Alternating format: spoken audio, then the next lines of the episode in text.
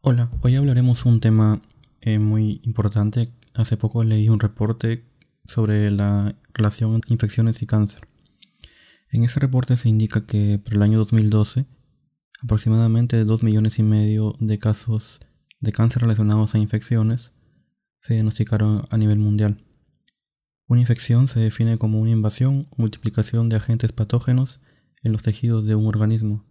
Las infecciones por bacterias y virus y parásitos han sido casos importantes de morbilidad y mortalidad a lo largo de la historia. Y últimamente se ha relacionado algunas infecciones con la aparición de cáncer. ¿Sabían que algunas infecciones son causantes de cáncer en las personas?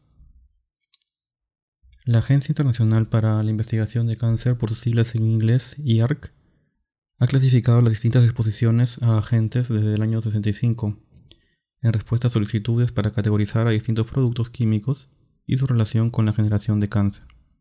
Es así como en la década de 70 nace el Compendio de Químicos Carcinogénicos, un listado de recomendaciones preparado por un comité de expertos en el cual se definían cuáles eran los agentes químicos relacionados íntimamente con la producción de cáncer. En los últimos años, esta clasificación se ha extendido hacia otro tipo de exposiciones, como las ocupacionales, agentes biológicos, medicamentos, usando una metodología basada en la evidencia y el juicio de expertos. En esta clasificación pueden pertenecer a una de cuatro categorías. Los agentes carcinogénicos son aquellos en los que existe suficiente evidencia de producir cáncer en humanos. La segunda y tercera categoría se encuentran los agentes probable y posiblemente carcinogénicos. Estos son denominados así cuando existe evidencia indirecta de la carcinogénesis de estos agentes o estudios animales que demuestran el potencial de estos agentes como carcinógenos. Finalmente, la categoría de no clasificables. En esta encontraremos agentes en los cuales no existe evidencia suficiente o estudios limitados en modelos animales. Tomando en cuenta estas características y clasificación, vamos a ver que esta agencia clasifica algunas infecciones como carcinogénicas. En primer lugar, la infección por Helicobacter pylori. La infección por Helicobacter pylori es la infección más prevalente a nivel mundial. Esta bacteria es ubicua y es causante del cáncer gástrico distal y también del linfoma MALT. Infección por virus hepatitis B y C.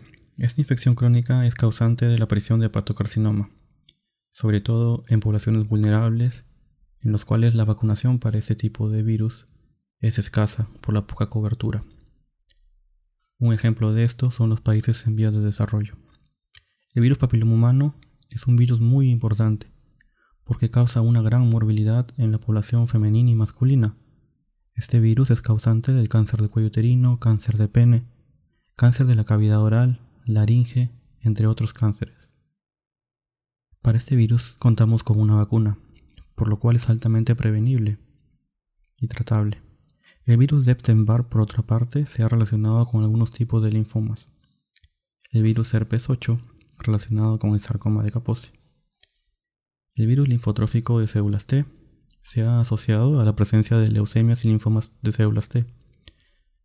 Y en algunas regiones, parásitos se han asociado con el cáncer de las vías biliares y el cáncer de vejiga urinaria. Finalmente, la infección por VIH aumenta el riesgo de todos los cánceres, al ocasionar una inmunosupresión de la persona. En conclusión, algunos agentes infecciosos han demostrado un rol importante en la génesis del cáncer. Estos se relacionan al nivel de desarrollo de una nación.